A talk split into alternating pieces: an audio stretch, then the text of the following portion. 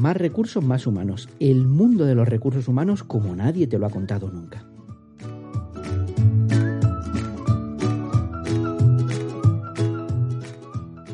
Capítulo 6. Los primeros días en una empresa. Cómo pasar de ser un candidato prometedor a un trabajador 10.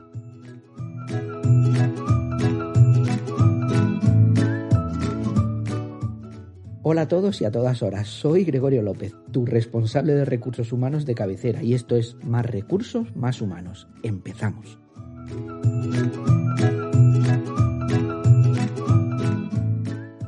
Muchas felicidades. Has conseguido ese puesto de trabajo que necesitabas, ese puesto de trabajo que soñabas. Da igual que lleves mucho o que solo hace una semana que hayas contestado al anuncio. Da igual que buscaras de forma activa o fueras un candidato pasivo y te han contactado a través de LinkedIn. Da igual que sea tu primera experiencia laboral o sea la décima. Da igual que seas el nuevo becario o la nueva directora general. Estás que das saltos de alegría.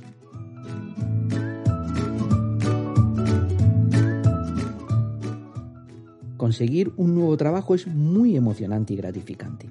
Es la confirmación de que laboralmente sigues activo y el mercado te quiere que puedes volver, que puedes progresar, que puedes crecer, que eres empleable. Ahora bien, después de que se difumine el humo de la pólvora, de que se apaguen los últimos rescoldos de las tracas y los cohetes, de que el champaña no tenga burbujas, ¿qué vas a hacer? ¿A qué tendrías que estar pendiente para confirmar? No solo que eras el mejor candidato, sino que eres el mejor trabajador que han tenido la suerte de seleccionar. Pues de eso va la parte central de nuestro podcast. Luego volveremos a tener una sección para dar solución a todas aquellas preguntas que vosotros, mis oyentes, queréis hacerme. Hal, mi asistente personal, que hemos realizado algunas mejoras para que vocalice mejor, para que por lo menos uno de los dos vocalice, me ayudará en esta sección. Hal, por favor. La primera pregunta tiene que ver con hacer videoentrevistas. Muchas personas me están escribiendo y llamando entre mi círculo más cercano, no para preparárselas, sino para contarme sus malas experiencias. Veremos qué podrían haber hecho para prepararlas. Nuestro objetivo es que esas videoentrevistas sean el vehículo idóneo para expresar lo que tú vales. La segunda cuestión trata sobre cómo funciona la comprobación de referencias, cómo las utilizan los reclutadores y qué podemos hacer nosotros como candidatos para que sean un éxito. ¿Qué debemos tener en cuenta para que nos ayuden a encontrar el trabajo que nos merecemos? Gracias, HAL 9000. Muy buenas preguntas. Espero que las respuestas estén a la altura. Así que si ya has llegado hasta aquí, no te vayas, acompáñanos Juntos haremos que este podcast sea memorable. Quédate con nosotros en este lugar donde siempre existen más recursos y son más humanos. Empezamos. Nos pasamos toda la vida mirando hacia atrás, intentando ver en qué nos equivocamos, qué habríamos cambiado, qué habría pasado si, buscando justicia, soñando venganzas, rediseñando lo que pasó, cuando lo único posible lo único que podemos hacer es empezar de nuevo y construir un futuro con lo que ya sabemos. Los recuerdos van hacia atrás, pero la vida no. Nuestra vida va siempre hacia adelante. Siempre deberíamos tener más comienzos que finales. Así que vamos a cuidarlos. Los comienzos tienen magia.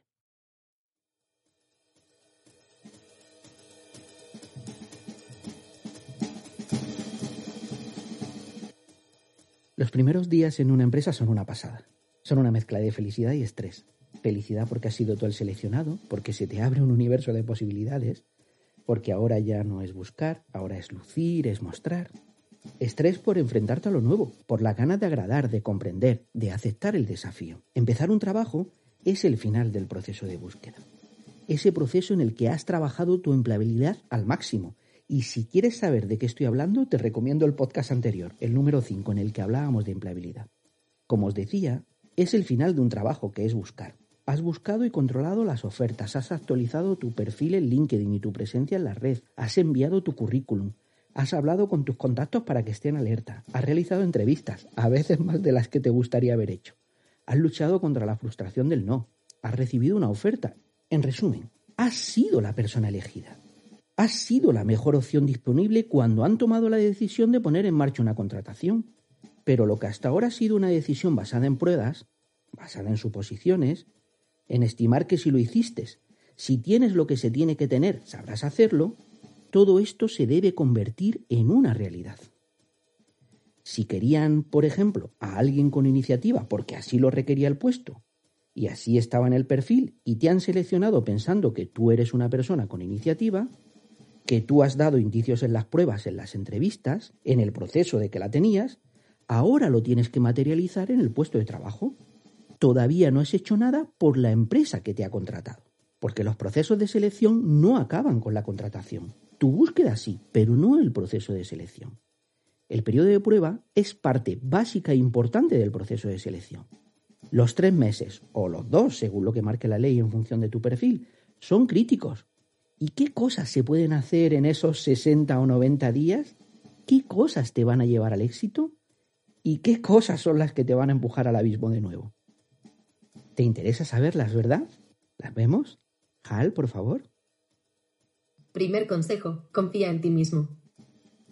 Cuando uno de mis hijos dice no puedo, mi mujer siempre le dice, Tú sabes, tú quieres, tú debes, tú puedes. A no ser que hayas mentido en el proceso de selección diciendo que sabes japonés y no tienes ni idea, debes confiar en ti mismo y en tus capacidades. Cualquier otra opción que no sea esta, enviarás un mensaje escrito por ti mismo en el que pone os habéis equivocado en el proceso de selección. Muchas veces pasa cuando tomas una decisión con incertidumbre, y eso en este caso para, por ejemplo, cuando dejas un trabajo para irte a otro, tu sistema Está preparado para buscar la seguridad, para valorar más lo que conocía que lo que es desconocido. Por eso nos atraen los descubridores, los viajeros, porque son capaces de romper ese principio que está en la mayoría de nosotros. Más vale lo malo conocido que lo bueno por conocer. Lucha contra ese principio. No es cierto. No vale más lo malo conocido que lo bueno por conocer. En lugar de pensar negativamente, de que te dé miedo la responsabilidad, lo desconocido, piensa positivamente. Yo quiero, yo puedo, yo sé, pero también sé amable contigo mismo. Seguro que vas a cometer errores y habrá momentos que estarás más perdido que un pulpo en un garaje. No te obsesiones con los fallos. Concéntrate en lo que has conseguido, en dónde estás. Has sido el elegido en el proceso de selección, por algo será. En los dos procesos en los que yo he sido elegido para trabajar en grandes empresas contestaron 1.200 personas y 700 me siento orgulloso de haber sido la persona elegida. Segundo consejo, analiza, adáptate y comprende la cultura de la nueva empresa. Respeta la cultura del sitio al que vayas. Si en tus objetivos está el cambiarla, no la cambies hasta haberla comprendido bien.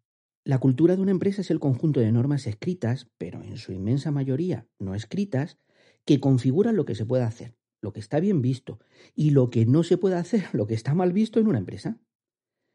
Si no están escritas en su mayoría, ¿cómo se adquiere la cultura?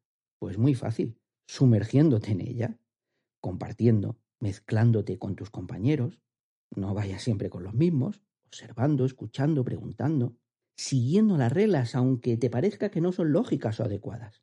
Una buena conversación informal vale más que 50 PowerPoint de esos que les gustan a los de recursos humanos con los grandes titulares de quiénes somos, a dónde vamos, de dónde venimos, qué nos hace diferentes.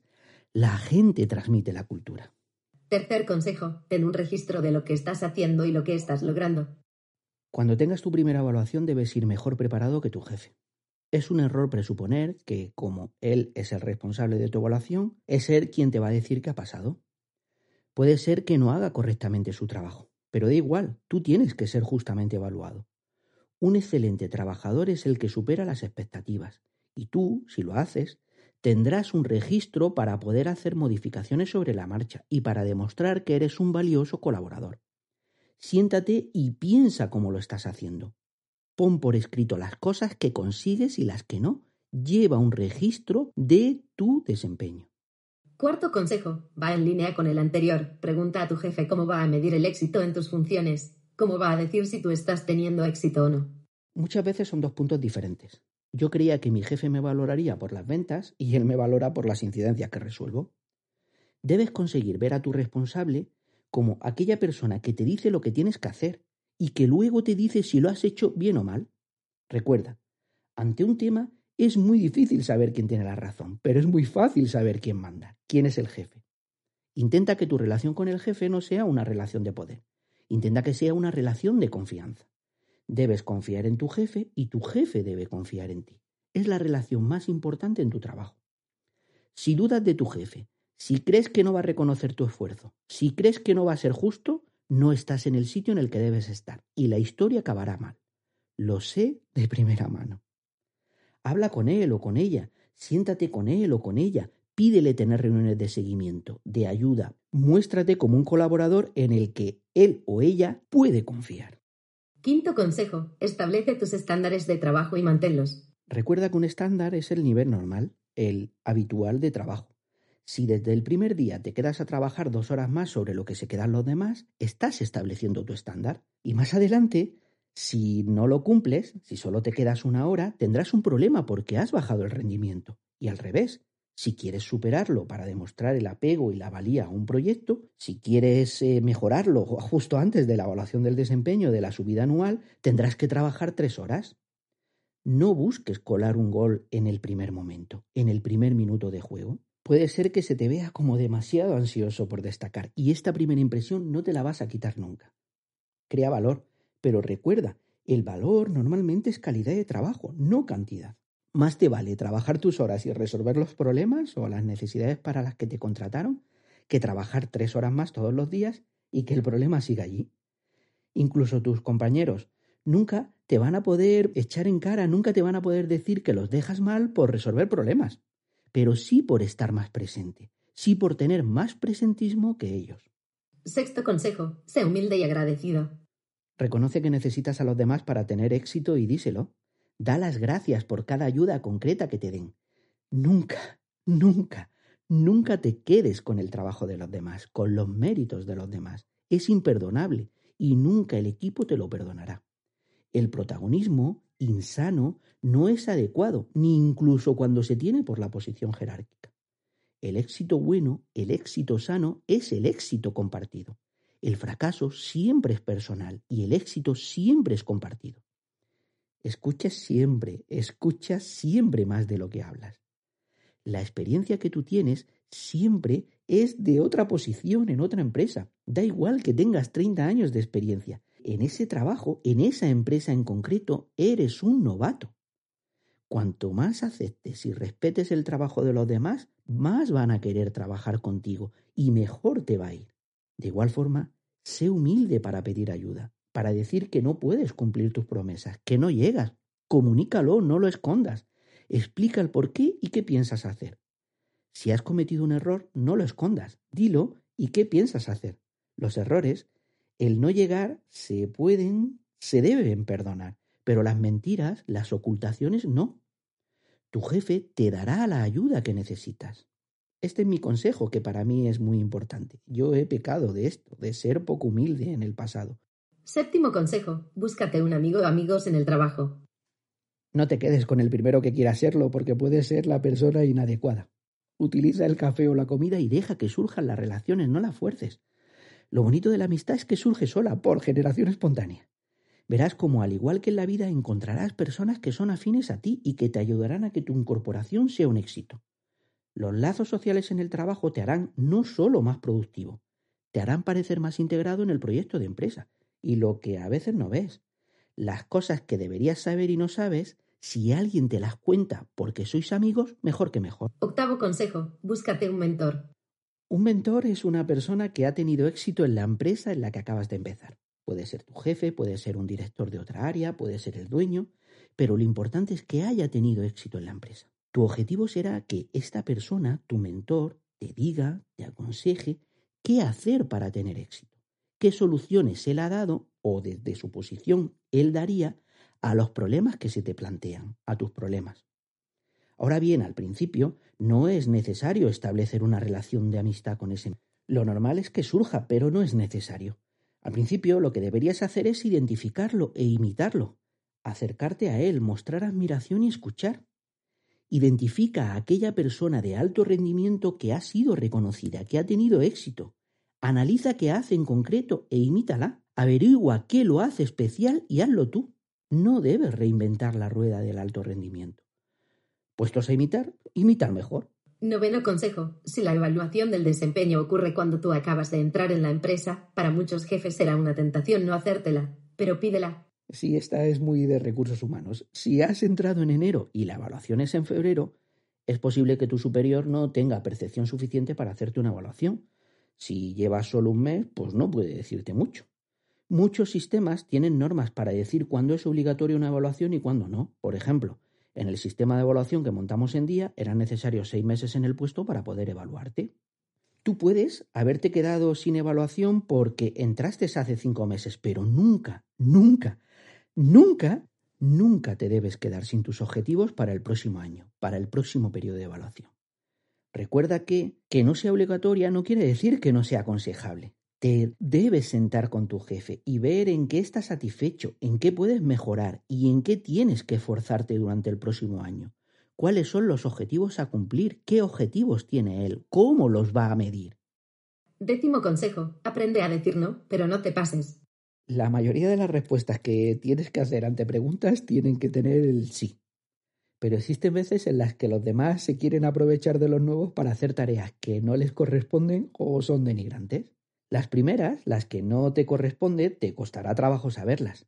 Si alguien te pide que hagas una tarea, puede ser que mm, sepas que es la obligación de esta persona, pero bueno, por la buena fe y por integrarte las vas a hacer.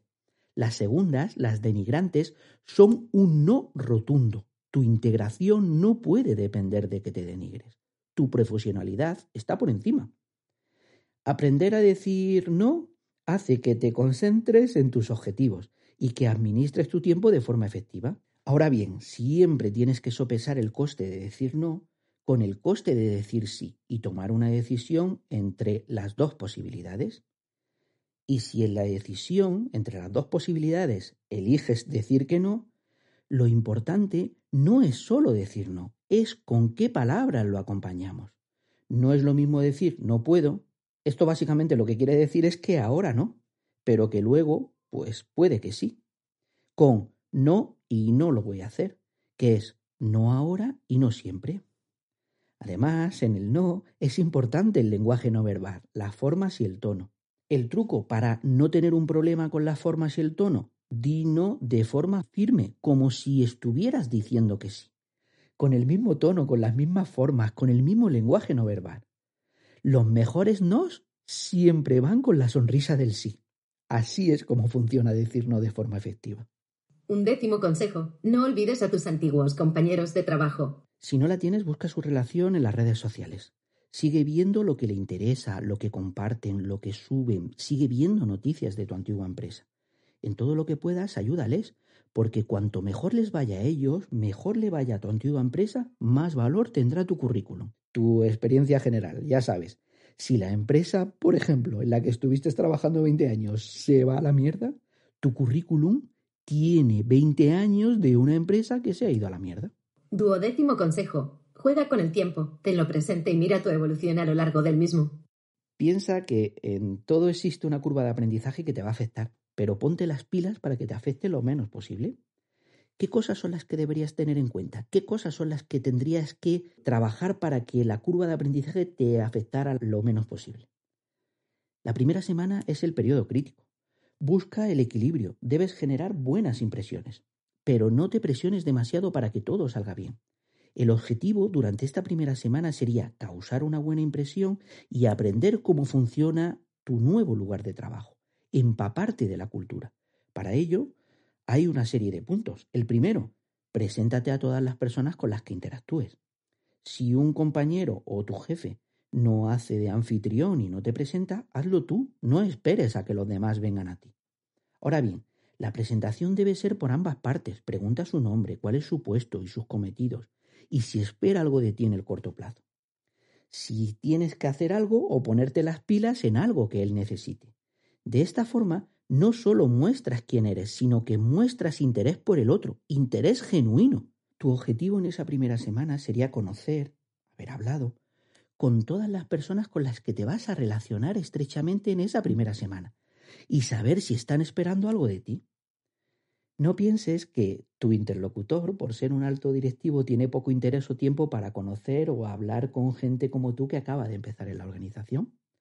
He tenido conversaciones muy agradables con superdirectivos que también les gustaba hablar de fútbol, pero que nadie se atrevía a preguntarle si había visto el partido de la selección o el de su equipo.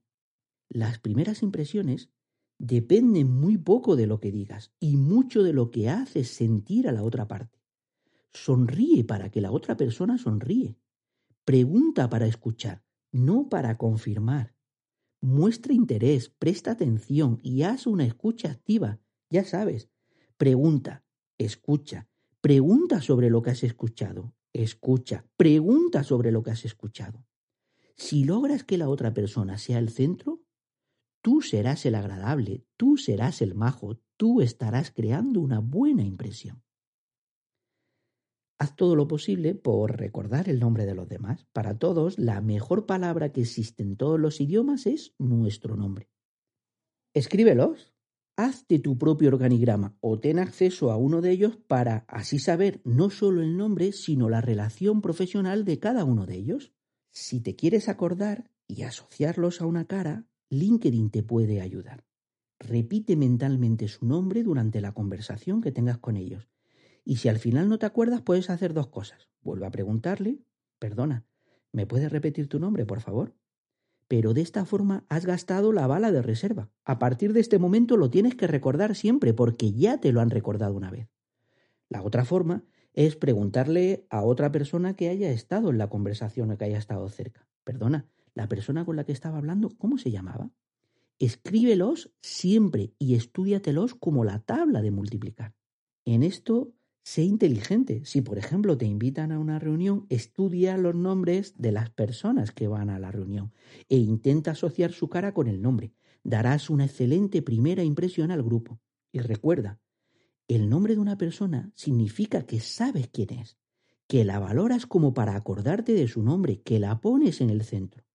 Una sonrisa, una escucha activa y el nombre de la persona te abrirá todas las puertas aunque no sea lo más importante, practica esa primera charla. Da un buen apretón de manos o un beso o lo que se estile en la cultura de la organización la que vas, en la que vas a empezar a trabajar. Crea una frase que te describa. Ten preparado lo que contarás a los demás de ti y pon el tono que tú quieres que los demás tengan contigo. Te pongo un ejemplo. Un tono alegre. Pues dijo cosamente, creo que soy el novato hasta que entre otra persona pues eso sería un tono alegre y seguramente que a partir de ese momento te van a responder en un tono alegre. Un tono profesional. Soy Gregorio, el nuevo responsable de selección. Genial, un profesional. Un tono formal. Soy Gregorio López, el nuevo manager que se va a encargar de la selección. Añades el apellido y oye, un tono más formal. Y si quieres parecer un idiota, di soy el señor López, el futuro director del área, que ha venido a reflotar el área de selección. Un idiota total. Si te presentas como un idiota, luego no te quejes que te tratan como tal. Pregunta lo que necesites. Cuando se pregunta con educación y se escucha con educación, la pregunta nunca molesta. Puede que no sea el momento y de forma educada te dirán que luego te contestarán, que ahora mismo no pueden. A mí como jefe me molestaba mucho la gente los colaboradores, que no preguntaban por asumir que a mí me molestaría. Si no me preguntan, acabarán teniendo dos problemas. Que piensan que yo me molesto y ese es un problema gordo conmigo y además tienen el problema de que no saben hacer las cosas correctamente. Tienen una duda y no lo han resuelto. Existen estudios que correlacionan el número de preguntas que hace una persona en las primeras semanas, la ayuda que buscan cuando tengan un problema, con el desempeño excelente con la carrera profesional que esa persona va a tener en esa empresa. Pero pregunta con cabeza. Una cosa es admitir que no sabes cómo hacerlo en esta empresa en concreto y otra cosa es admitir que no sabes hacerlo en general. No confundas un punto con el otro. Que no sepas dónde está la fotocopiadora es una cosa y que no sepas redactar un anuncio de selección es otra si te contratan como reclutador. ¿Qué truquillos existen a la hora de preguntar? Pues el primero, Ten clara la pregunta, ten claro lo que quieres, ten claro qué es lo que vas a preguntar. Determina a quién preguntar y cuál es el momento más adecuado. ¿A quién preguntar? ¿Al que más sabe? ¿Al más simpático? ¿A mi jefe? Utiliza el truco de preguntar indirectamente. No preguntes, por ejemplo, eh, ¿sabes cómo hacer una nota de gastos? Pregunta, ¿sabes quién me puede ayudar a hacer una nota de gastos? Es menos directa, es menos invasiva y la mayoría de las veces te dirán, oye, yo te ayudo, ven aquí y la hacemos. No aproveches para soltar 10 preguntas juntas. No atosigues a la persona que te pueda ayudar. No es buena idea soltar eh, eh, de golpe. ¿Me dices cómo se hace la nota de gastos? ¿Solo valen los recibos oficiales? ¿A cuánto está el kilómetro aquí? Eh, ¿La firma es del jefe o también del jefe del jefe? No aproveches que como una persona se ha ofrecido, tú la fríes a preguntas. Ve de una en una porque seguro que en la explicación que te da de una pregunta te contesta a tres o cuatro que vienen detrás. Deja que piense que ella te ayuda a ti, no que tú la exprimes a ella. Aprende cuál es el hábitat donde vas a trabajar, dónde están los baños, las escaleras, los ascensores, los atajos, los sitios por donde se puede pasar, los sitios por donde no se puede pasar. Intenta que alguien te enseñe la oficina. Prueba si puede haber formas diferentes de ir al trabajo, medios, transportes diferentes. Cuanto más pronto establezcas una rutina eficiente en estos puntos, más cómodo te encontrarás con tu nuevo trabajo. Di dónde vives, y alguien puede vivir cerca de ti y llevarte, o si vas en coche, ofrécete tú. De esta forma tendrás un tiempo y una persona para preguntar todo lo que necesites y para darte mucha información sobre la cultura y sobre tu nueva empresa. Un punto que como alguien de recursos humanos, perdonarme enerva, es que si la empresa tiene un manual o un programa de onboarding o una intranet, léelos, míralos, eh, haz el curso de eh, entrada, dedícales tiempo. Muchas veces descubríamos que las personas de mi antigua empresa no lo hacían y luego se arrepentían. No conocían ni sus derechos, ni sus obligaciones, ni cómo eran gestionadas, ni lo que hacían los de recursos humanos. Era una buena declaración de intenciones del tipo de profesional que iban a ser. Todos estos materiales estaban pensados para ayudarle para que avanzara rápidamente en su curva de aprendizaje. Existen pocas herramientas para ayudarte al principio y estas son una de ellas, no las desprecies. Da gracias, gracias, gracias, gracias. Las gracias son la palabra mágica. Un gracias no solo es una forma de mostrar aprecio por la ayuda que te han dado, es una forma de asegurar que te van a ayudar en el futuro. Adáptate a todo lo que te pidan. Existen empresas que tienen rituales para los nuevos y que debes admitir si no quieres ser el, el inadaptado toda tu vida. Siempre que no atenten contra tu dignidad y contra tu persona, hazlos. No pagar un desayuno o llevar croissants el segundo día puede hacer que te conviertas en el raro de por vida en esa empresa. Otro hito en tu entrada después de la primera semana, que es la más importante, debe ser el primer mes. Si bien la primera semana tenía como objetivo el encaje personal y generar una buena impresión eh, como persona, el primer mes tiene como objetivo el encaje profesional y generar una buena impresión profesional. El primer mes tiene como objetivo conseguir que tus cualidades profesionales brillen en la nueva empresa. Para ello, en este mes sí o sí tienes que conocer al detalle a tus compañeros, jefes y colaboradores.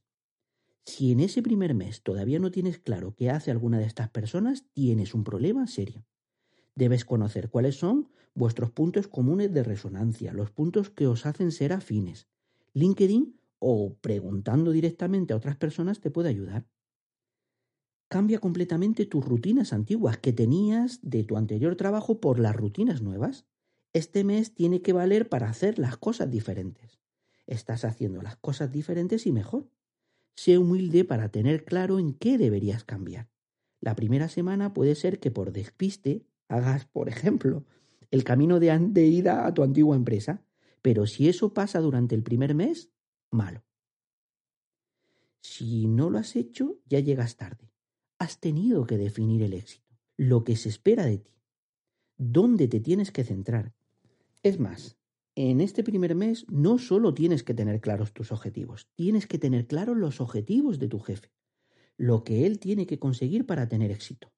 Cuanto más le ayudes en ese cumplimiento de sus objetivos, más éxito tendrá él y por lo tanto más éxito tendrás tú. Pero no solo centres tus esfuerzos en los jefes. Si tienes un equipo a tu cargo y en el primer mes no te lo has ganado, si no te han aceptado como jefe, malo. Escúchalos, ayúdalos, refuérzalos, dales tranquilidad. El éxito tuyo depende de ellos. Comprende esta máxima desde el primer momento. Tu éxito depende del éxito de tu jefe y del éxito de tus colaboradores. Piensa que igual a alguien de tu equipo le hubiera gustado tu puesto, ser promovido a donde tú estás. Intenta convencerlos de que vienes a hacer un buen trabajo, que ellos son válidos como trabajadores y que en la decisión de no promoverlos tú no has participado. Pero también deja claro que no te va a temblar el pulso si no aceptan tu autoridad. Tú quieres establecer una relación de confianza, no de autoridad. Pero si la necesitas ejercer, si necesitas ejercer una relación de autoridad, sabes hacerlo.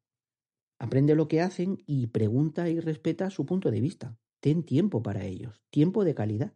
Pide que te acompañen, que te ayuden, que hagan cosas contigo. Ellos querrán ayudarte. Déjate ayudar. Confía en ellos y ellos confiarán en ti. En este momento estás en observación. Trátalos con respeto y piénsalo bien. Muchos jefes han perdido a su equipo el primer mes porque cometieron el error de llamar la atención de uno de ellos en público. Ya sabes, los halagos en público y las amonestaciones en privado. Nunca entres en el juego de tú contra nosotros. De todo el grupo, centra gran parte de tus esfuerzos en el líder natural. Siempre existe una persona que es el referente para los demás y que se siente como tal. Es la que viene a pedirte algo en nombre de los demás, la que habla más en las reuniones, la que a veces incluso te quita a ti el protagonismo. No la ataques si no quieres que el grupo se sienta atacado. Si tienes la suerte de que esa persona, además, es la siguiente en la jerarquía por detrás de ti, solo tendrás que ganarte a una sola persona. Si no, si existe una persona y luego está la que te sigue a ti en jerarquía en el organigrama, deberás ganarte a las dos personas. Siéntate con esas personas y habla con ellas. Cuanto más tiempo inviertas en esas relaciones, mejor te irá. Salvo que estén tus objetivos y en lo que espera tu jefe de ti, no hagas cambios de golpe. No entres como un elefante en una cacharrería. Seguro que ves cosas que no te gustan, pero analiza bien el para qué se hacen así. No propongas cambios sin tener bien en cuenta los antecedentes y las consecuencias de los cambios. Da tranquilidad a tu equipo. Bastante cambio tienen con tu entrada. No vienes a cambiarlo todo. Vienes a hacerles tener éxito en su trabajo. El tercer y último hito es justo antes de que acabe el periodo de prueba, de esos 60 o 90 días. Ahora ya has tenido que superar la curva de aprendizaje o estar justo en el momento de superarla. Ahora estás en ese momento en el que ya estás dando lo mejor de ti. Es el momento de revisar tus objetivos al alza, de aplicarse con vigor, de dar lo mejor. La toma de decisiones sobre tu periodo de prueba te tiene que pillar en tu mejor momento. Una semana antes de que acabe ese periodo, siéntate con tu jefe. Habla con él sobre cómo ha sido este tiempo, sobre qué cosas deberías mantener y qué cosas deberías mejorar, en qué has superado sus expectativas y en qué necesitas darle un empujón. De esta forma estarás preparado y serás capaz de actuar si las cosas no van bien. Piensa que igual toman una decisión sobre tu continuidad y existen puntos que dicen que no vas a seguir, pero si tú ya estás ocupado en ellos, si tú ya estás trabajando en ellos, conseguirás que la decisión sea positiva. Piensa, en la inmensa mayoría de las ocasiones te pedirán que mejores, que lo hagas mejor, no que lo hagas perfecto. Y sobre todo, y ya sabes que es uno de mis mantras, siempre, y da igual el momento, da igual que lleves una semana, un mes, tres meses, muestra entusiasmo por tu trabajo, incluso si no te acaba de convencer. No te dejes vencer por el desánimo, sobre todo al principio. Intenta que el subidón de los primeros días se mantenga lo, el máximo tiempo posible. Piensa en el tiempo en el que estuviste buscando trabajo. No puedes avanzar sin energía. Sé flexible. Entre tus expectativas y la realidad puede existir un gap, pero lo puedes salvar con esfuerzo, lo puedes salvar en el futuro. Es muy triste la gente que se ha convertido en un zombie en solo tres meses en una empresa y van a trabajar porque es lo que tienen que hacer. Y para finalizar, que creo que me he extendido mucho, un extra. No elimines las alertas de búsqueda de empleo. Puede ser que el trabajo que encontraste no era lo que esperabas. Piensa que volver a poner en marcha la maquinaria de búsqueda de empleo es más difícil si la paraste que si la has dejado a ralentí. Parte de tu trabajo siempre será buscar un trabajo mejor al que tienes ahora. Al final, Las decisiones en el trabajo siempre son dobles. Igual tú no encajas en el proyecto o igual el proyecto no encaja en ti. Ah, y para acabar, que se me olvidaba. Enhorabuena por tu nuevo trabajo.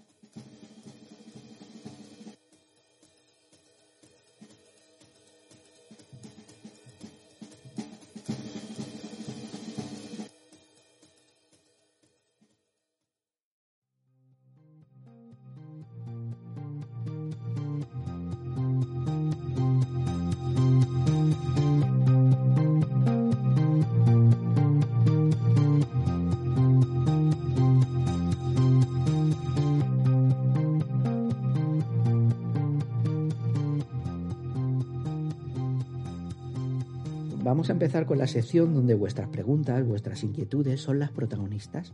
Si tenéis alguna duda, yo me comprometo a contestarla guardando la debida confidencialidad. Mi correo es gregorio.lopez.selección.gmail.com Todo en minúscula y sin acento. Hal, por favor, léeme la primera. Por supuesto, líder altísimo. Hola, Gregorio. No sé si te acuerdas de mí. Trabajaba en el área de supervisión en XXX nos conocimos en una formación que viniste a dar en el centro regional. Te escribía porque he escuchado tu podcast y tengo una pregunta. Más que una pregunta es una petición de ayuda. En el último mes he realizado dos videoentrevistas para dos puestos que me interesan y no me han salido bien. No estoy contento con mi actuación y la verdad, un horror. Ya en las entrevistas presenciales me costaba, ahora peor todavía. En una me interrumpieron mis hijos y ya perdí el hilo y en otra no tenía cerrado el correo del trabajo y empezaron a entrar correos y a sonar las campanitas. Un desastre. Al final no me han seleccionado en ninguno de los dos procesos. ¿Qué puedo hacer para que las videoentrevistas no sean un problema? Espero que tú estés bien. Todavía nos acordamos de la frase aquella con la que acababas la formación. Preguntas, cuestiones, lanzamiento de algún objeto. Un abrazo a ti y a tu familia. Fin del mensaje. Gracias, Hal. El tema de las videoentrevistas ahora mismo es el tema de máxima actualidad. Todo el mundo está preocupado por hacerlas y todo el mundo da consejos. Yo lo que os voy a contar es desde el punto de vista del reclutador, de lo que yo hago controlo cuando hago videoentrevistas. Por lo tanto, mi respuesta es la siguiente. Las videoentrevistas que antes eran comunes para determinados puestos y perfiles, por ejemplo, pues para puestos con un gran componente internacional, donde incluso los candidatos estaban en otro país o en otro continente, pues no le hacías venir aquí a Madrid para una primera toma de contacto, para una entrevista de toma de contacto, pues utilizabas una videoentrevista. Pero ahora se han convertido en el pan nuestro de cada día. Para que veáis un poco mi experiencia, en Afronta, en la última empresa en la que he trabajado como reclutador, yo la utilizo para todos los perfiles. Para mí es un problema pensar que un candidato puede en un día normal de trabajo dejar su puesto para ir a hacer una entrevista, que un miércoles a las 4 de la tarde puede dejar su puesto de trabajo y ir a hacer una entrevista al centro de Madrid. Yo sé que eso es muy complicado, porque muchas veces, pues lo que estás haciendo es obligándolo a mentir en su empresa. Mm, Todos lo hemos hecho. Me han llamado de la guardería que mi hijo tiene fiebre y lo que pasa es que te has ido a hacer una entrevista. De esta forma, con la videoconferencia, con la videoentrevista, yo me he quitado esos problemas y he logrado que más del 80% de los candidatos fueran a mi entrevista, cuando si los citaba presencialmente en determinados puestos no llegaban al 50%. En determinadas horas no venía ninguno. ¿Cuál es el tema? Pues que las videoentrevistas meten un montón de variables nuevas, de cosas que van a suceder durante su realización a las dos personas que las hacen, no solo al candidato. Yo os voy a contar qué tengo en cuenta para que sea un éxito y lo ideal sería que eso que yo tengo en cuenta pues también lo aplicáis vosotros. Fundamental, y es el primer punto, que la entrevista, la videoentrevista, ocurra en tu casa, en la casa del candidato, no quiere decir que no se esté preparado. Al igual que en una entrevista presencial, eh, y lo ideal sería que el candidato estuviera 10, 20, 30 minutos antes, en una telefónica igual. La diferencia es que no vas a estar 30 minutos esperando en el hall o en la recepción de una empresa. Vas a estar esos minutos esperando en su casa. Yo esos 30 minutos antes de una entrevista los utilizo para repasar los mensajes, las preguntas que quiero hacer, para repasar el perfil y el currículum, para repasar el anuncio. Me siento, busco todo lo que necesito, ordeno lo que va a ver el candidato. estoy al 100% de la llamada. Es una mala idea decirle, por ejemplo, al candidato, espera, que tengo que apagar la cocina, eh, la comida del fuego, y dejarlo esperando. Si estás a setas, estás a setas. Si estás a roles, estás a roles. Si estás a entrevista, estás solo a entrevista. Pues eso que hago yo, espero que también lo haga el candidato. Si, por ejemplo, yo llamo a un candidato y no contesta por cualquier motivo, lo que espero no es que me devuelva la videollamada, que me devuelva la llamada, porque nos vamos a perseguir y vamos a dar comunicando continuamente. Lo ideal sería, lo que yo espero, es que me escriba por el chat y me diga eh, algo allí. Que me diga, por ejemplo, disculpa que no aceptara tu llamada, ahora estoy totalmente disponible, gracias. Y esperas, tampoco le tienes que dar más importancia, esperas a que te vuelva a llamar. Es responsabilidad mía del entrevistador comenzar la entrevista acepta la, nueva videollamada eh, y sonríe. Di buenos días y no digas nada sobre el tema de la llamada perdida. No le den más importancia. Vamos directamente a la entrevista. Vamos al turro. Yo sonrío siempre como en una entrevista normal. Y juego con el silencio como en una entrevista normal. Pues tú igual. Solo tendrás que sonreír, pero para sonreírme a mí tienes que sonreír a la cámara. Al igual que en una entrevista presencial no tienes que decir nada sobre el tiempo o sobre romper el hielo o sobre cubrir los silencios. Espera que yo empiece a preguntar y deja que yo haga mi trabajo. Cuidado con la posición de la cámara. Yo tengo mucho cuidado con ella. Da una imagen nefasta cuando tú utilizas un portátil y te coge la imagen desde abajo mostrando mi papada y mi barbilla barbuda, que es nefasta. Creo que desde esta perspectiva tengo 10 kilos más y 10 años más. Pero es que además es que cuando miro al candidato, si tengo la cámara puesta justo en un portátil enfrente de mí, cuando miro al candidato, es que lo miro desde arriba y le doy una imagen de prepotencia mayúscula. Por ese motivo lo que uso es el móvil. Tengo un pequeño palo selfie con un pequeño trípode que vale 5 euros en Amazon y que me pone la lente, me pone la cámara a la altura de los ojos cuando estoy sentado. Si la quisiera hacer con un portátil, tengo un pequeño atril, pero también vale una caja de cartón o un montón de libros, para que la lente, la lente de la cámara siempre esté a la altura de tus ojos. De igual forma, aunque las cámaras tienen también una pequeña luz verde eh, cuando están funcionando, yo lo que hago es que le pongo un POSIT con un agujero que sirve de ventanita. Y ese POSIT lo pongo encima de la cámara. La cámara funciona a través del agujero y yo voy a saber siempre dónde mirar. Voy a mirar al POSIT, voy a mirarte a los ojos. Otro punto, aunque sea verano, cuido mi vestimenta. Nada de camisa y corbata con pantalón corto, bañador o pijama debajo. Lo ideal sería que la parte del ombligo hacia arriba sea correspondiente con la parte del ombligo hacia abajo. ¿Por qué? Porque no sé en qué momento me voy a tener que levantar. Un niño que me llama, un repartidor que toca insistentemente en la puerta, un teléfono que no para de sonar. Además, también es por mí.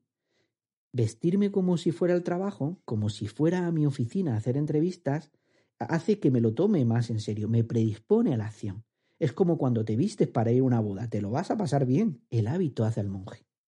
Entiendo que ahora cuando estás en casa, pues no se puede ir tan maqueado como antes. Yo sé, porque lo he visto, que muchas mujeres, por ejemplo, o incluso muchos hombres, da igual, van a la peluquería antes de ir a la entrevista. Ahora con el confinamiento y con las nuevas medidas, pues puede ser que no. Lo importante es ser natural y sobre todo no disculparte o bromear por ello. No tiene sentido llamar la atención sobre las raíces, sobre las múltiples canas que tienes en la barba o que yo tengo en la barba si las cámaras de 1080 no llegan a ese nivel de definición. Y hablando sobre la apariencia y la tecnología, la iluminación y el audio es fundamental. Siempre que las hago, utilizo un auricular del teléfono de los que tienen micrófono, de los que te regalan con el teléfono. Es lo mejor que he encontrado y están preparados para que el audio se escuche muy bien cuando hablamos por el teléfono. Cuidar el sonido hace que ganes muchos puntos. Igual pasa con la luz. Yo cambié la posición de la mesa para quitarme una ventana que tenía justo detrás, que hacía que se me viera como una mancha negra, porque la luz, había un fondo de luz muy brillante detrás mía. Como me veía como una mancha negra, lo que hice fue cerrar la ventana, y entonces ya nos quedamos casi a oscuras. Y hacer una videoentrevista a oscuras no le da un toque eh, íntimo y personal. Hace que sea un churro. Al igual que ponerte una luz dura, fuerte, un flexo directamente a los ojos, hará que parezcas una aparición, un fantasma. Yo me he probado eh, múltiples veces cómo me veo. Y lo mejor, luz natural si es de día, que te dé lateralmente, y si es eh, de noche, una luz indirecta que me ilumine desde un lateral por arriba, nunca por detrás. Tienes en YouTube 50.000 vídeos sobre cómo iluminarte. Piensa que tu entrevista se va a parecer mucho al trabajo de un youtuber. Cuido también el entorno. Sé que no estoy en, el, en mi despacho de mi oficina, así que intento hacerlas en un lugar ordenado y despejado. Yo eh, tengo ya una mesa de despacho en casa y entiendo que el candidato no lo tenga. Me da igual que él haga la entrevista en el salón, en la cocina, en un parque, en el coche. Lo que no me gusta nada es que sea en el baño o en el dormitorio. Es demasiado privado para mí y no se me ocurriría en la vida hacerlas desde allí. Prefiero poner una silla en el pasillo. Me da igual que la wifi allí sea donde mejor funcione. Para mí es too much. De igual manera, tengo todo lo que necesito. Una copia de tu currículum, un vaso de agua, el anuncio del puesto, un bolígrafo, una hoja de papel, mi guion de entrevistas, donde recojo las notas.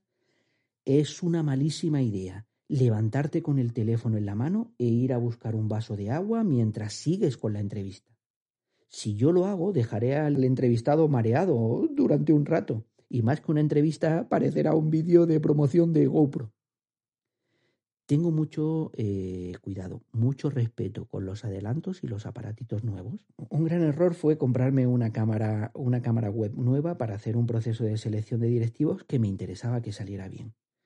La tecnología, como cualquier tema, tiene su curva de aprendizaje intentar que todo salga bien estrenando cámara, móvil o ordenador es ponértelo difícil en ese día en concreto. Si tengo algo nuevo, siempre lo pruebo antes con otra persona.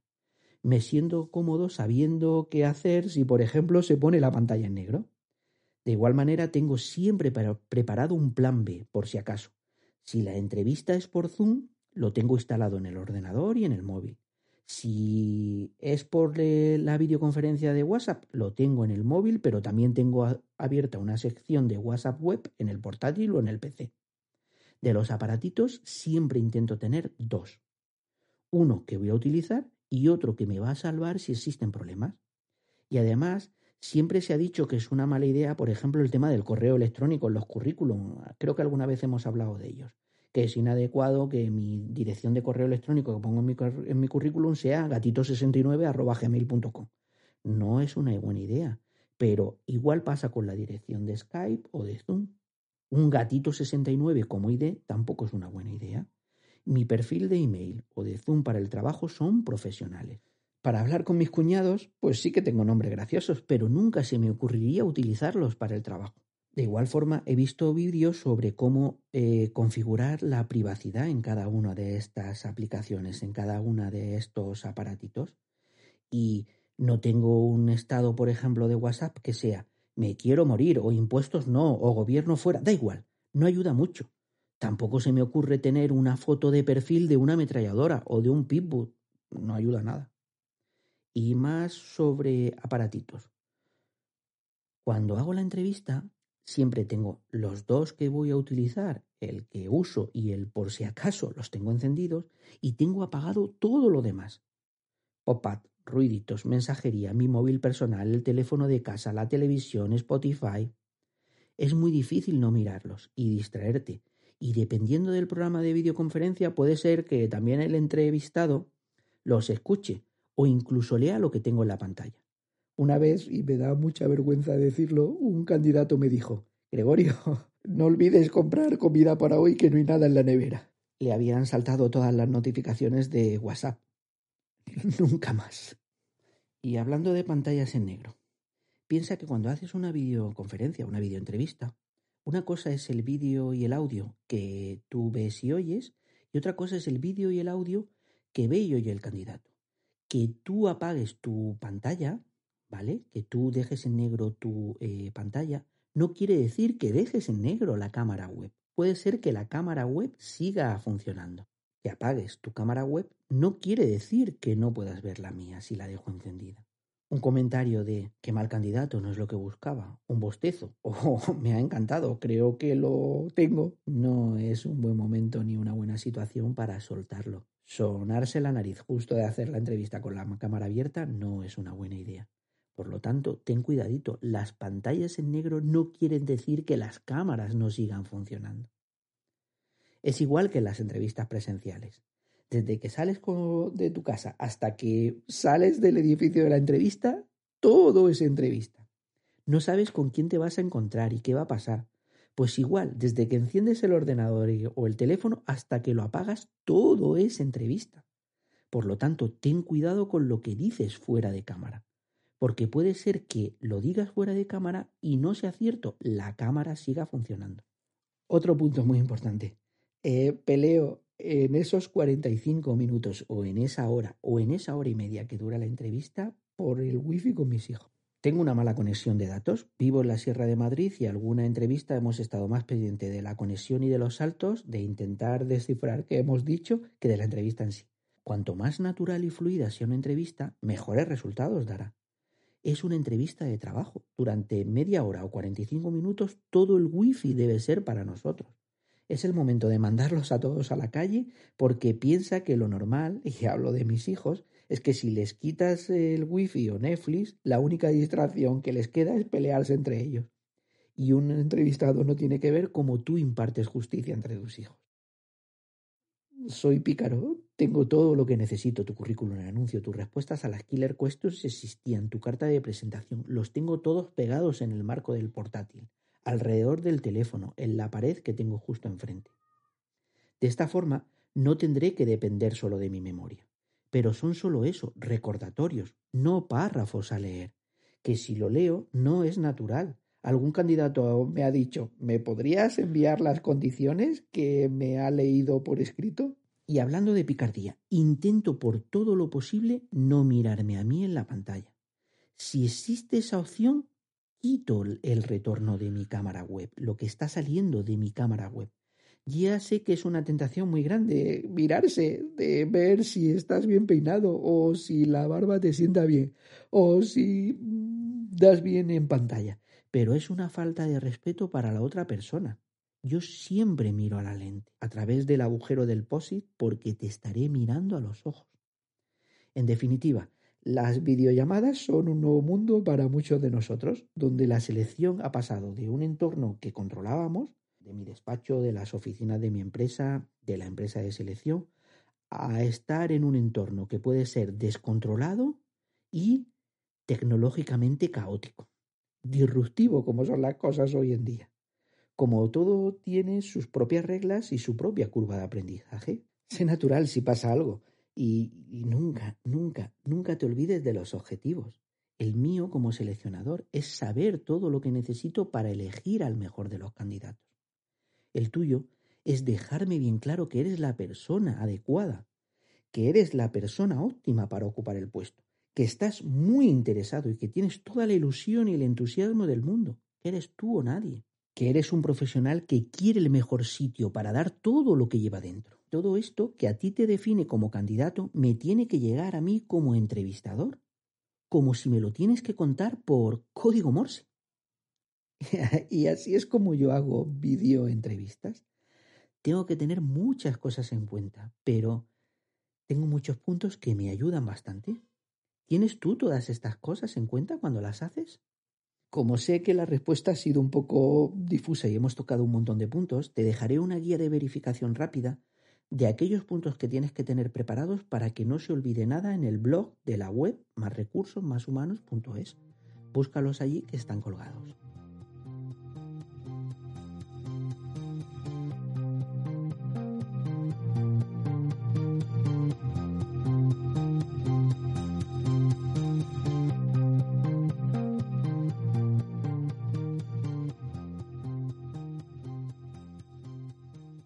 La segunda cuestión me ha llegado por LinkedIn. Hal, por favor.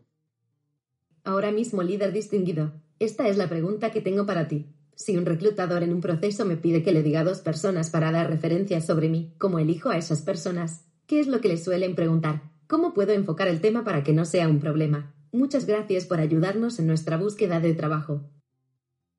Gracias a ti y gracias a ti también, Hal. Mi respuesta es la siguiente. En determinados puestos es habitual comprobar las referencias de un trabajador. Yo como seleccionador no me gusta mucho, no creo que sea una herramienta básica, creo que aportan poco, pero hay clientes que las piden y tengo que hacerlas. Lo primero que tienes que pensar es que son relativas. Tiene siempre más peso la entrevista y tu currículum, pero son relativas y son buenas. Si son malas, son absolutas. Me explico. Si todo sale bien, lo normal es que las referencias salgan genial. Pero también piensa, y no me ha pasado muchas veces, que unas malas referencias te sacan de un proceso de selección. Hacen que seas descartado automáticamente. Unas buenas referencias, en cambio, te ayudan, pero no son determinantes porque los tres candidatos finales, los que presento en la terna final, tienen una buena referencia sí o sí. ¿Para qué sirven las referencias? Investigar que has estudiado lo que dices que has estudiado es muy fácil. Con pedirle la titulación, el título es suficiente. ¿Qué has trabajado donde dices que has trabajado? También es fácil. Con pedir el certificado de vida laboral o comprobar tu LinkedIn que está abierto al escrutinio público, pues es suficiente. Pero la pregunta que siempre se le queda al entrevistador, la pregunta que siempre se me queda es, ¿el candidato podrá hacer lo que dice que puede hacer? Si dice que puede hacer un plan estratégico, si dice que ha hecho un plan estratégico, ¿lo podrá hacer en el nuevo puesto de trabajo, en la nueva empresa? ¿De verdad que lo ha hecho anteriormente? Para contestar a estas preguntas, un cliente muchas veces quiere una segunda opinión y estas son las referencias, una segunda opinión a lo que hemos estado viendo en la entrevista. Para ello, yo lo que suelo hacer es que como entrevistador, al final de la entrevista eh, principal, te pregunto por tres personas que puedan dar referencia de ti. Pido tres para tener una red. Por si me cuesta localizar alguna, pues eh, tengo a dos, porque las que suelo incluir en los informes son las referencias de dos personas. Si el que eh, te está entrevistando, como en mi caso, es un buen seleccionador, siempre buscará tu permiso y te pedirá el nombre de las personas a las que va a pedir referencias y cómo contactar con ellas, su número de teléfono. Tú tendrías que tenerlas previstas, ya que no darlas o pensarlas mucho puede ser contraproducente. Si no las tienes pensadas, siempre es mejor decir, tengo a esas personas en mente, pero primero me gustaría pedirle permiso para poder darle sus datos personales. Si quieres, mañana mismo, cuando tenga el consentimiento, le envío sus datos de contacto. Otro punto que muchas veces se toca es cuando los candidatos tienen cartas de referencia. Cuando tú tienes una carta de referencia o de agradecimiento, lo que pasa en el proceso es que en vez de pedirte tres personas, te voy a pedir dos, porque una la suplimos con la carta de referencia. No sé si me explico. Si yo te pido siempre tres, pero si tienes una carta de referencia, te voy a pedir dos para que por lo menos a una de ellas le pueda pedir referencias tuyas. En la web, más recursos más humanos, te pondré un modelo de carta de referencia 10 si te piden hacer una para alguno de tus colaboradores o para alguna persona que haya trabajado contigo. Si en cambio el reclutador es un mal reclutador, ¿qué hará? Pues buscará en LinkedIn a tu antiguo jefe en la empresa en la que, en la que estabas y le pedirá referencia directamente. Que sepas que en este caso, si se las piden directamente sin haberle pedido permiso al candidato, sin haberte pedido permiso a ti, pues puede tener un problema serio. ¿Por qué? Porque está incumpliendo la, la LOPD. Ha hecho una cesión de datos, de información confidencial de una persona sin que ésta haya dado el consentimiento de que tú puedes, de que esa persona puede ceder los datos. Es una infracción tipificada como grave o muy grave, dependiendo de la información que dé y de las consecuencias con lo cual puede ser un problema serio dar una referencia de un trabajador sin que éste haya dicho quiero que sea Gregorio López el que da las referencias mías. Solo en ese caso, cuando el trabajador dice quiero que sea Gregorio López, Gregorio López podrá hablar de ese trabajador. Bueno, volviendo, como yo soy un buen reclutador, te voy a decir que elijas a esas personas que tú quieres que den referencias tuyas. ¿Qué le voy a preguntar a esas personas? ¿Qué preguntas hace un reclutador a una persona cuando da referencias de un candidato? Pues son estas. La primera pregunta que le voy a hacer es de qué conoces al candidato. ¿Qué relación mantuviste con él? Dentro de esto existen niveles. Por orden, desde las personas con mejor eh, relación, más capacitadas para dar respuestas y las que menos. Primero el jefe directo, el jefe del jefe, un colaborador, un cliente, un compañero de trabajo que dependía del mismo jefe que tú, un compañero del trabajo del mismo área o dirección que dependía de otro jefe, y un compañero de profesión de otra área que no tenía nada que ver, un proveedor y para finalizar, uno que pasaba por allí. De comodín te puede valer el de recursos humanos, que puede sustituir a cualquiera de ellos. Así pues, si tienes que dar dos, uno, elígelo de esta lista, teniendo en cuenta que debe hablar bien de ti. Cuanto mejor sea su posición en el orden, más peso tendrán sus referencias. La otra persona la puedes elegir tú, también siguiendo el orden. Pero si puedes, intenta que sea el de recursos humanos, que va a hablar siempre en el mismo lenguaje que el reclutador, que va a hablar siempre en el mismo lenguaje que yo. Si te acuerdas, en un podcast anterior hablamos de la importancia de salir bien y de pedir a los de recursos humanos que si podías utilizarlos en el futuro para dar buenas referencias de ti. A cambio, le hacías una entrevista de salida. Bueno, que nos liamos. Ya tienes el orden de importancia de las personas y lo primero que le va a preguntar el seleccionador es en qué posición está en este orden. Además, existe una escala de magnitud de tiempo. No es lo mismo. Fui su jefe durante cinco años que solo coincidí con él dos semanas. No solo influye la posición en la escala, sino el tiempo que han tenido, que han mantenido esa posición. No, no sé si me explico. Igual pasa con la intensidad. Fuimos compañeros del mismo jefe, pero él estaba en Madrid y yo en Buenos Aires y nos veíamos una vez al año. Pues no es lo mismo que trabajábamos codo con codo las eh, cinco días a la semana, ocho horas al día. La siguiente pregunta sería, ¿me puedes decir cuáles eran sus responsabilidades concretas? ¿De qué se ocupaba en su última etapa en la empresa? En este punto se puede comprobar que lo que dice el, currículum o el perfil de LinkedIn es cierto pero también el grado de conocimiento que tiene la persona que da las referencias. Si la referencia no puede explicar con profundidad las responsabilidades del candidato, puede ser por dos motivos. Una, porque no conocía las responsabilidades en detalle, no conocía al candidato en detalle. Otra, es que no quiere dejar en evidencia al candidato. En cualquiera de los dos casos se enciende una luz roja. En la siguiente pregunta, y ya empezamos con las subjetivas, podría ser, ¿qué destacarías de esa persona en concreto? Esta es la que todo el mundo se prepara y yo la utilizo como apertura de otra. ¿Qué debería mejorar el candidato para seguir con su carrera profesional, para ser el mejor, el puesto que sea, da igual? Esta es la importante. Aquí nos dará la información necesaria para ver si es apto o no. Por ejemplo, si alguien te dice, fulanito debería mejorar en cómo dirigir al equipo y el puesto es para ser un responsable de equipo, pues malo. Para finalizar, siempre utilizo una de estas dos. Cuando no tengo claro por qué se marchó de la empresa o no me ha parecido lógica las respuestas que me ha dado en la entrevista, le pregunto ¿por qué dejó la empresa? O lo que es lo mismo, ¿por qué le despidieron? Si no quiero entrar ahí porque tengo la información que necesito, porque la he obtenido de la entrevista, la pregunta sería, conociendo ahora cómo conoce a fulanito, ¿lo volvería a contratar? ¿Lo tendría en su equipo? ¿Lo tendría como compañero? ¿Te gustaría volver a tenerlo de jefe? ¿Y por qué? Siempre por qué. De esta forma tengo todo lo que necesito para tomar referencias de un candidato. Y tú, que ya sabes las preguntas y cómo valoro las respuestas, tienes todo lo necesario para prepararlas correctamente. No se me ocurriría pensar que a partir de ahora tendrás tres personas avisadas a las que después de llamar por teléfono y pedirle el favor de que puedan dar su nombre si te piden referencias, les han mandado después un mensaje que diga algo así. Aquí, aunque tienes libertad para indicar lo que tú quieras, me encantaría que si te pregunta tal, tu respuesta fuera en línea con, ya sabes, pónselo fácil. Pero esto no lo hagas, que es un secreto de los de recursos humanos. Todo esto que hemos visto en el podcast lo dejaré en una guía de verificación rápida, sin literatura, solo el enunciado, como un pequeño checklist, para que sepas qué hacer cuando una persona como yo te diga en una entrevista. Me gustaría pedir referencias sobre tus trabajos anteriores. ¿A quién se las puedo pedir?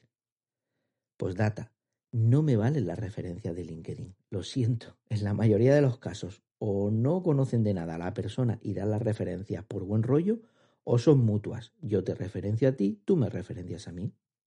Ahora bien, sí que me valen las referencias de Google. Debes pensar que Google es lo primero que voy a ver para comprobar tu reputación online. He puesto tu nombre en el buscador y He visto lo que sale. ¿Tú lo has hecho? Te lo recomiendo.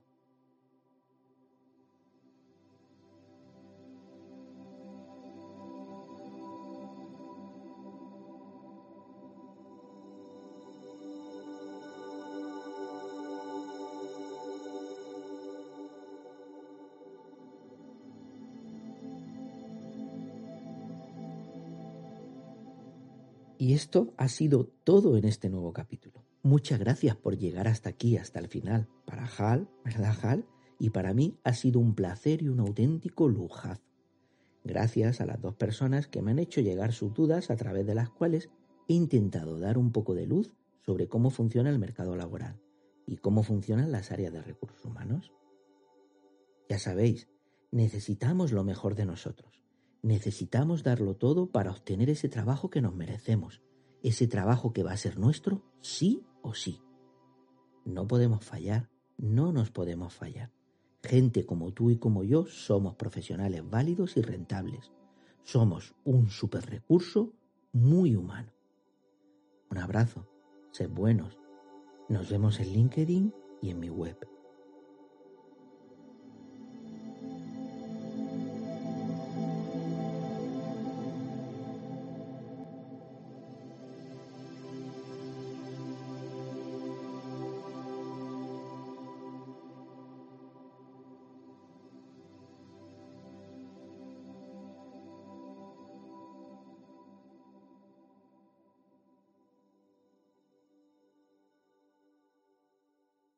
Más recursos, más humanos, el lado humano del departamento más humano de la empresa. Hasta el próximo podcast.